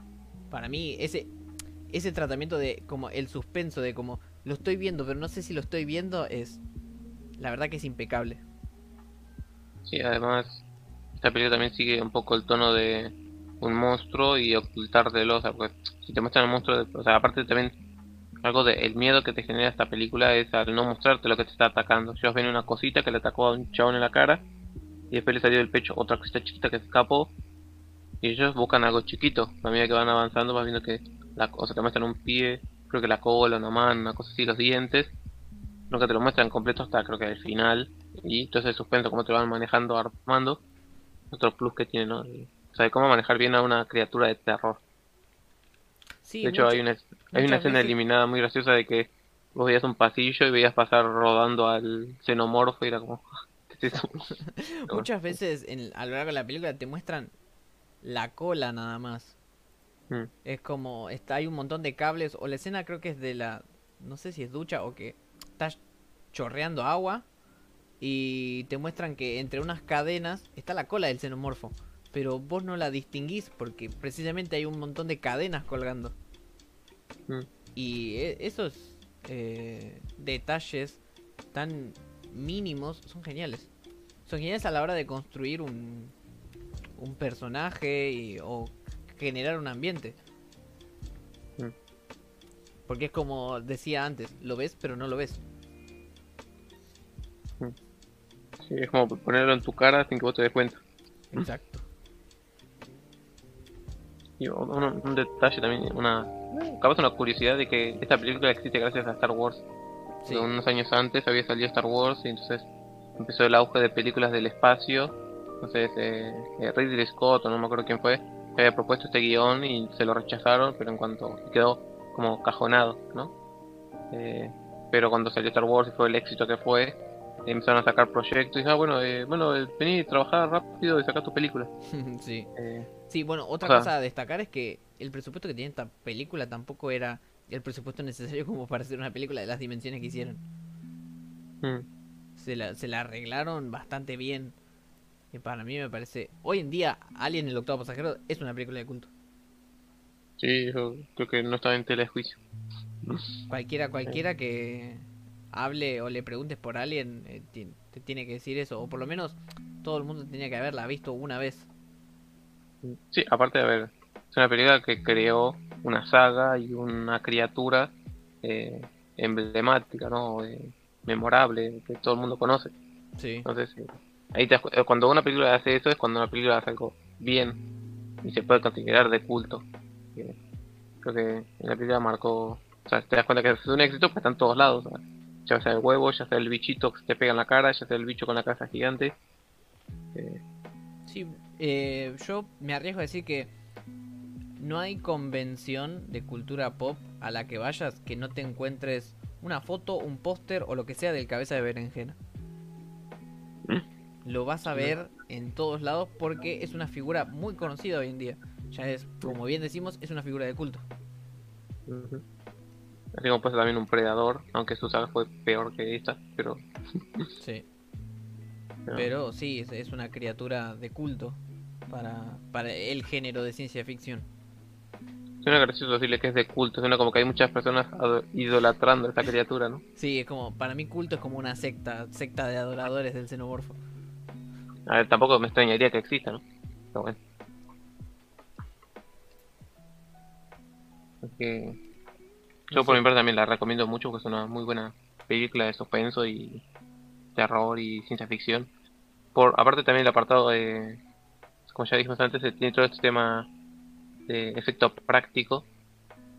Entonces eh, también la película gana gana mucho por ese por ese lado porque todo está hecho en ese entonces no era todo CGI más que fondos entonces todo era eh, hecho a mano por así decirlo también otra de las cosas que como una curiosidad de la película es que hay una parte en la que ellos se encuentran eh, como un piloto de una nave o sea, ellos encuentran en una nave están en la que están los huevos y hay todo un escenario enorme que vos decís ah eso probablemente no haya sido hecho eh, real o sea que todavía todo eso todo eso es un escenario pero cuando vos después ves escenas de- detrás de cámara sí habían hecho todo eso y que el director tuvo que pedir más plata y más plata para el presupuesto para que hagan ese lugar diciendo eh, escudándose diciendo de que si no hacían toda esa estructura la película iba a parecer una película barata porque pasaba todo dentro de ambientes cerrados no Claro. entonces para demostrar la magnitud de la cinta que no era una bobada chiquita mandó a hacer todo este escenario enorme así que eh, bueno aparte así le fue aparte de la secuela también fue dirigida por eh, Steven Spielberg así que imagínate pero gran saga mejor película. Sí, mucha gente, o sea, a ver, abriendo un poco el debate, mucha gente cree que la, la saga tendría que haber terminado en la segunda película, mucha gente defiende la, creo que la tercera película, o hay gente que incluye Alien versus Depredador dentro de la cronología cuando está lleno de incoherencias, pero bueno, nadie lo discute. Eh, hay gente que toma como canon un juego que jugamos en la sección de los domingos que es Alien Isolation, que sería como Alien 1.5, porque está entre medio de Alien 1 y Alien 2.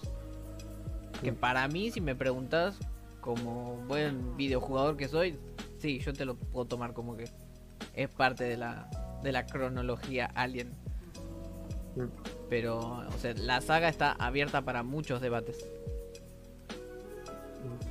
Sí sí eh, bueno yo de esta saga me quedan ver todavía creo que la 3 y la 4 creo que son películas. Eh, y una de las precuelas que están saliendo ahora. Y que dicen que vas a ver una cuarta porque Ridley Scott quiere hacer una cuarta bueno una tercera película de las precuelas así que es el creador y tanto a su derecho no pero bueno. El, el tipo se hizo un nudo con estas precuelas y hay que dejarlo ver cómo sigue haciendo su nudo o si el nudo estaba mejor armado de lo que uno creía. Sí, hay que ver si lo puede desatar y desembocar en esta película que nos mostró en el 79. Porque básicamente está construyendo el camino hacia esta película.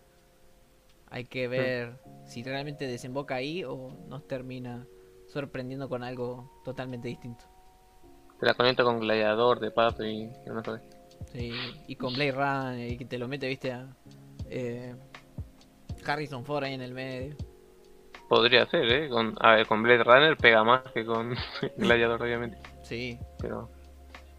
Ojo, no te sorprendas que capaz que en Blade Runner hay una referencia a, a alguien que nosotros no vimos. Mm. No sabría decir. Capaz que hay un cartel de Wayland, Wayland Yutani ahí perdido y nosotros nunca lo vimos. Entre tantos carteles de neon y tantas cosas, puede pasar.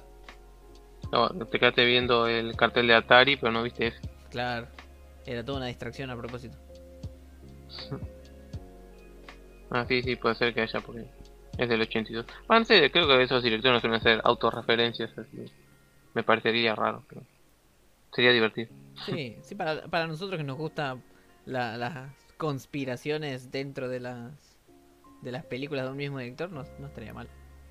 Mm. Bueno, otra cosa que tiene esta película, y creo que ya podemos sacar, bueno, no, depende de mí, pero es el título que si tiene oficial, o como título de propaganda, que es En el espacio nadie puede escucharte gritar. Es, es tremendo. Y Alien Isolation tiene un como un subtítulo así medio raro, que es muy parecido a ese subtítulo. Que hmm. está bien porque la idea de Alien Isolation era captar fans de esta película, más que nada de esta y de la segunda, porque el juego es la conexión entre esas dos películas. Y hmm. para mí lo consiguió.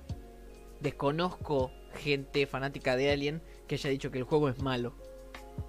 Hmm. Sí, conozco mucha gente que dijo que Alien Colonial Marines, otro viejo, era una cagada. Pero de Alien Isolation, creo que todos le han tirado flores. Yo no es que le tiro flores, pero sí me pareció una muy buena experiencia de survival horror. Y mm. aparte a nivel historia, medio como que sí, es como, no sé si una conexión directa, pero es qué pasó con la hija de, de Sigourney Weaver después del final de la primera película. Y, se estrenó la película, ¿cómo fue la hija de la actriz?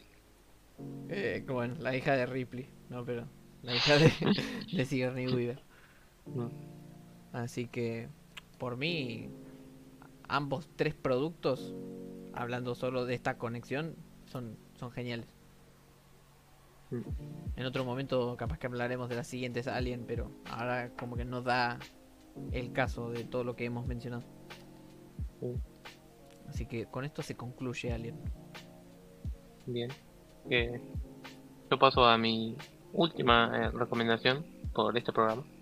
A menos que se me ocurra otra cosa y la tire así como comentario, pero esta es una película argentina eh, de, ya te digo, el 2013, dirigida por Daniel de la Vega, supongo que será pariente de del zorro. Sí. Eh, y sigue, bueno, es la historia se llama eh, de necrofobia. Sí.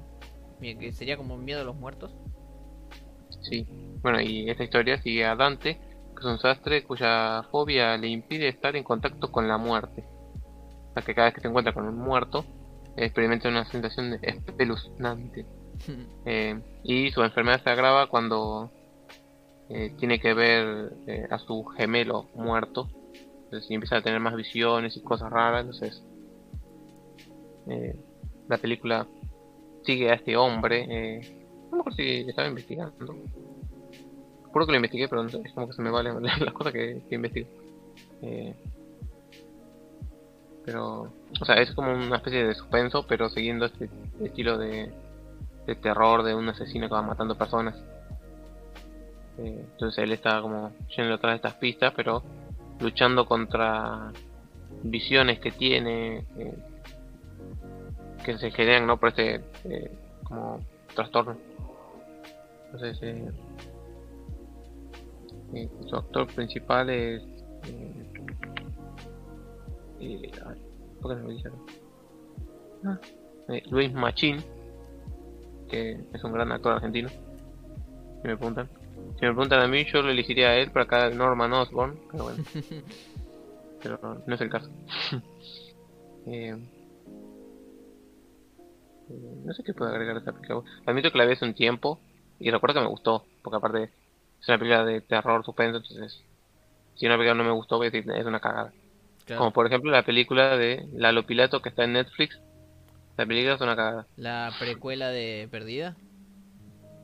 ¿O estás hablando de otra? Eh, eh, ¿Cuál es perdido? Eh, no la vi, pero sé que hay una película de Lo Pilato donde, que estrenó Netflix hace poco que es precuela de esa, esa película. Ah, bueno, sí. Estas dos son las dos medias de... O sea, la, la peor parte es la parte de ella, porque actúa muy mal. O sea, viste, vos decís, bueno, actuar de alguien que es serio y estoico es fácil. Bueno, a ella no se lo crees nunca. Ese, no es- O sea, tiene otros actores que actúan bien, entonces cuando ves a otros actores actuando bien y ella actuando tan ahí como... ¿Viste eh, Scarlett Johansson en Ghost in the Shell? Sí. Bueno, es una versión de eso, pero mal. O sea, tendría que haber sido como Scarlett Johansson ahí, pero no. Fue como una chica haciéndose la mala, pero que no le sale. Eh, pero bueno, eh, volviendo a esta película. Eh, eh, no sé, yo diría que la busquen y la vean, porque es un- una película de terror y hay pocas películas argentinas que uno puede decir, sí, mira esta película argentina. Yo creo que esta es una de esas, porque maneja bien el suspenso y todo el tema de las ilusiones de no saber cuándo algo es real y cuándo no. Entonces, todo ese como, misterio fantasioso o subconsciente, se podría decir, eh, es interesante de ver. Eh, y si no me equivoco, hasta. O sea, me entretuvo toda la película para bien, porque te puede entretener para mal, como ya digo, la película de Lalo Pilato, que me entretuvo por lo- porque yo me estaba golpeando la frente cada dos segundos como Soca en el Avatar. Eh, pero esta película era me entretuvo bien. Entonces, eh, creo que esta no está en Netflix, eh, tendrían que buscarla capaz en esas páginas que te dicen, sí, fíjate esta página, esta aplicación para ver películas argentinas. Ah, Está buenísimo. sí, eh, el Netflix argentino, eh, cine.ar. Sí, probablemente ahí esté. No lo busqué, pero probablemente, no sé, ahí están todas las películas argentinas. No dudo que esta esté ahí. Eh, eh, ah, bueno, eh, un poco más de esta película, es decir, es que seres queridos de- del personaje lo- están siendo asesinados y tratan de incriminarlo al señor Machín, que es un buen tipo, ¿no? ¿Cuándo hizo de malo él? Creo que el 90% de las veces, pero bueno. Eh, bueno, y él tiene que descubrir quién es el que está matando a estas personas, entonces... eh, no sé, yo ahí lo dejo porque no voy a mentir, no me acuerdo mucho, pero me acuerdo que me gustó. Eh, vean Necrofobia. Que- y no confundir con necrofilia, eso es otra cosa. No, no, por favor. Acá esa cosa no. Llegadísimo. Eh, pero acá termina mi partecita por mis recomendaciones de este programa. A menos que surja más. Y a mí me queda una sola, pero la vamos a decir. Pero siento que no vamos a decir nada que no hayamos dicho 25 veces antes. No solo el día de hoy, sino que en directos o en episodios anteriores. ¿De qué estamos hablando? Estamos hablando de The Thing o La Cosa. La, La- Una de las mejores películas del señor Juan Carpintero. Un personaje que nos ha acompañado desde el episodio 1 de Los Tres Mosquiteros hace más de un año. Sí. Eh, rápido, vamos a buscar la ficha técnica de este film. Así vamos tirando un par de, de cositas.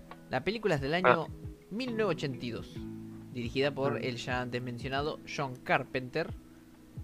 Y algo interesante es que la historia transcurre en la Antártida y esta es una de las esta película es una de las razones por las cuales a mí me da mucho miedo la Antártida.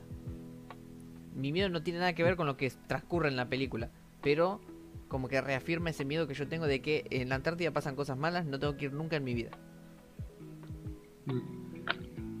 Eh, a ver, déjame ver si hay algo interesante en la ficha técnica. Sí, la película está basada en un libro llamado ¿Quién anda ahí? Supongo que ese será el título en español. Eh, por lo que tengo entendido, el nombre real o el título original de, la, de este libro barra novela es La cosa de otro mundo. Que esta película de John Carpenter es un remake de una película del 30 que también es un está basada en esta novela. Así que no Mm. es nada. Digamos que para los que en ese momento tenían 60 años, por así decirlo, no es una película novedosa.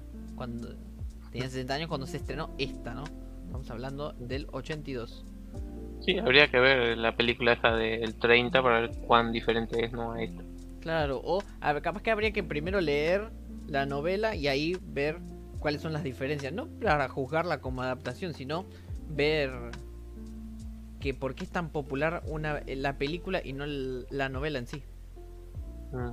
¿Qué cambió? Sí, por eso, porque eh, el señor Carpintero dijo que él era fanático de la película original, entonces por eso hizo esta película.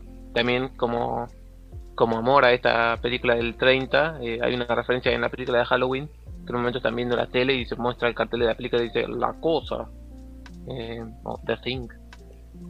Entonces eh, él después, al poco tiempo, a los años, pudo hacer su, su versión de esa película y la verdad es una película perfecta, diría yo.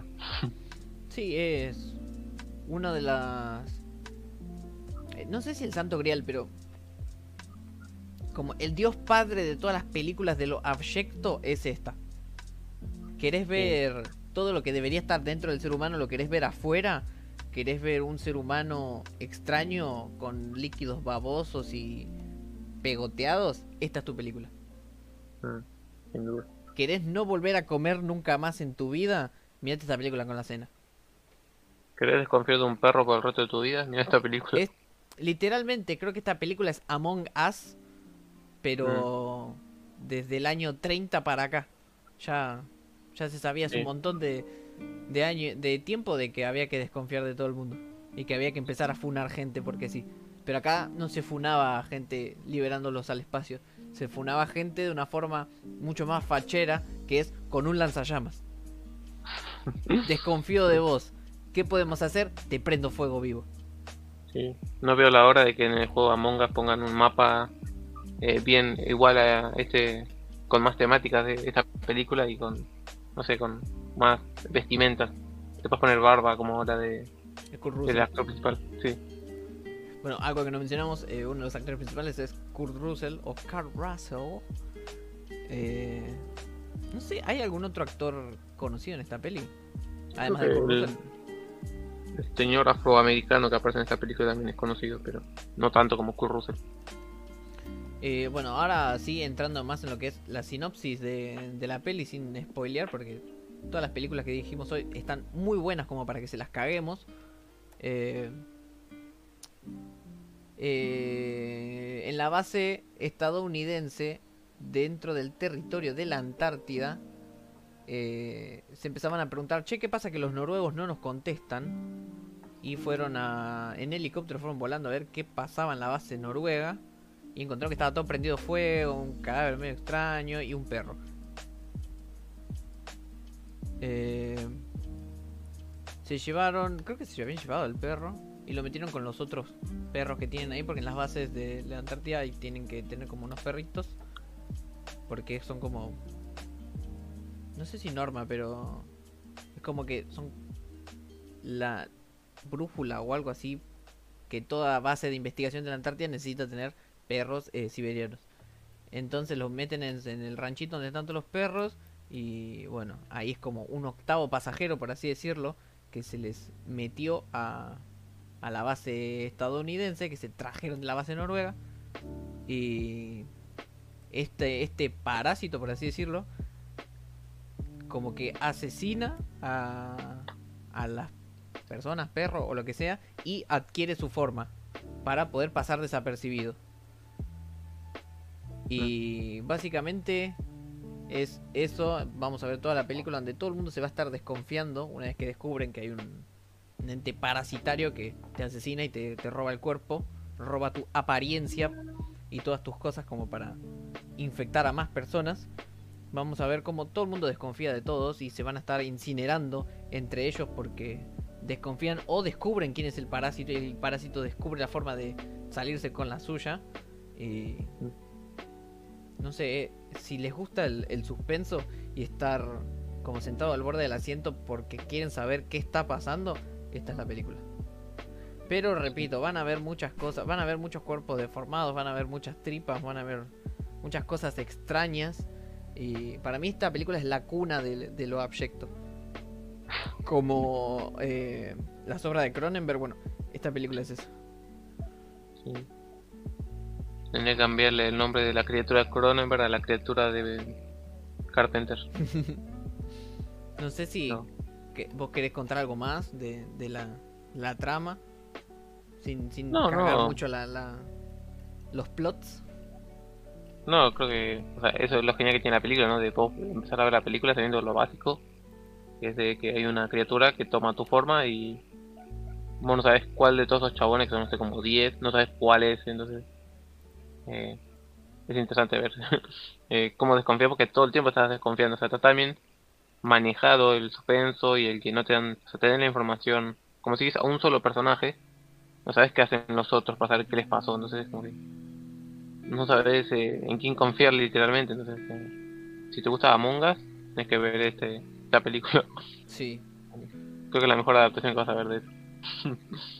Eh, y si les gusta esta película, pueden ver Parasite, eh, que es un anime, que es medio parecido. es un virus que se mete en la gente y los deforma y se toma nuestra forma para invadirnos. Eh, más muy. Aparte está en, en Netflix, así que si tienes Netflix la puedes ver. Y también está la precuela, que no sé si vale la pena verla, vos que decís. O sea, tendría que ver la precuela y después esta. No, para mí la, película importante es esta. Es la del Bueno. 82. Y si quieren saber qué pasó en la base noruega, que básicamente es lo mismo que ya vieron en esta peli, pero hecho muchos años después y contándote la historia que pasó antes, lo pueden ver en la, en la precuela y tiene algo a favor que trabaja Mary Elizabeth Winstead en la peli y También está el, el Colorado de Juego de Tronos. sí, El- es verdad, está, está Tormund de Juego de Tronos. Mm. Así que, o sea, primero miren esta y si tienen ganas de saber qué más pasó, pueden ver la, la precuela. No se están perdiendo de nada tampoco, pero Sí. Bueno, algo, algo gracioso que me pasó hace poco fue que un tipo decía. Porque creo que dijeron que iban a hacer como un remake o una secuela de, de esta película con John Carpenter, John Carpenter eh, ahí dándole vueltas al proyecto. Eh, y un tipo decía, ah, pero ya la cagaron con el remake del 2011, la van a seguir cagando. Y como, eh, flaco, vos no entendiste la película. Pero una precuela, era una- una- un remake. Aparte, tenés un gancho re obvio para entender de que es una precuela. Porque la precuela del 2011 termina con el helicóptero corriendo al perro y tratando de dispararle a un perro con un francotirador. Y la película del 82 empieza con esa misma escena de un helicóptero corriendo a un perro queriendo meterle un tiro con un francotirador. Entonces, ¿cómo puedes decir que es un remake si tenés ese gancho tan literal? Mm. Yo digo que tienen que hacer una precuela de la precuela que te cuenten cómo llegó el bicho a la nave. Es un spoiler de la precuela, pero tampoco afecta a la original. Así. Claro. Medio como pasa en Alien vs Depredador, viste que en la película te muestran que la nave de los... Bueno, no, sería como una... Sí, lo del final, que termina que está ahí. De los predadores, y no sé, y tiene un alien y... Ah, Sí. como que te queda el misterio ahí de que pues, sí va a pasar algo. A ver, es una película que es entretenida, no es como que, uff, te arruiné la película del siglo. Claro, no, no. Estamos, hablando, vs. estamos hablando de Alien vs Depredador. Es una película para comer entre pizza. Y lo, y lo descubrimos porque nosotros la vimos comiendo pizza. Así que- Sí. Eh, y su secuela es muy mala por ese sentido porque desaprovechó todo lo que te dejó al final de la otra y como no... Creo que la dijeron el mismo tipo las dos, ¿no? El de Resident Evil. ¿Sabes que no sé? Vamos a chequear. Vamos a chequear si ese tipo no, no- Confirmamos que no sabe de- dirigir. O sea, la primera película sí es de él, creo, estoy 90% seguro. Y es una muy buena película. O sea, creo que el tipo sabe hacer una muy buena película nada más de cada cosa. Lo hizo con Carrera Mortal, lo hizo con Resident Evil, aunque bueno, capaz. La 2 y la 3 también, creo que están bien. No, Alien vs Depredador 2 no es dirigida por Paul W.S. Anderson. Es dirigida por dos personas. Así que Mm. ahí puede ser que radique el problema. Ah, mm. pero no sé, esas dos personas, eh, si tienen dignidad, que se echen solas porque desaprovecharon una gran oportunidad. Sí, parece que no, no hubieran visto la película anterior tampoco. Pero bueno, Eh, lo importante es la cosa. La cosa es la cosa, así con mayúsculas. Sí. Confirmo.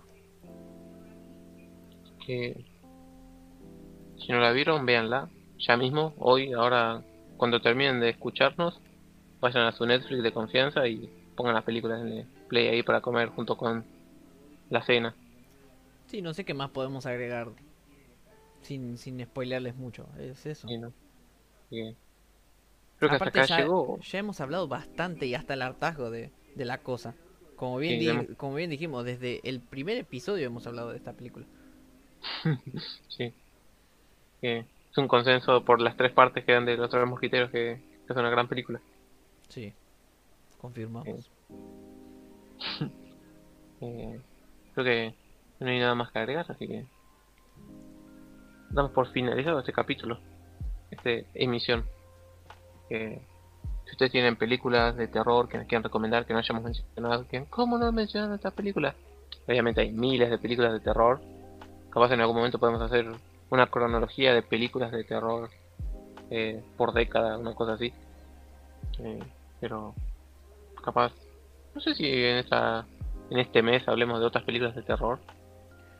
Yo considero que capaz que podríamos hablar un poco más. No Mm. sé si hacer así como un top o recomendaciones, sino capaz que ahondar en alguna en específico. Pero eso ya lo, lo decidirá usted porque usted es el dueño de este, de este hermoso espacio. Así Mm. que queda todo en sus manos. Sí. Como Carlos Baute. Exactamente. No, Carlos, Eh. estás colgando, colgando en tus manos. Bueno, es una referencia, no te preocupes. Eh, que creo que nos despedimos, hagamos, cer- demos la finalización. Eh, saben que nos pueden seguir en Instagram, en el arroba ls3 mosquiteros, Exactamente. dije bien.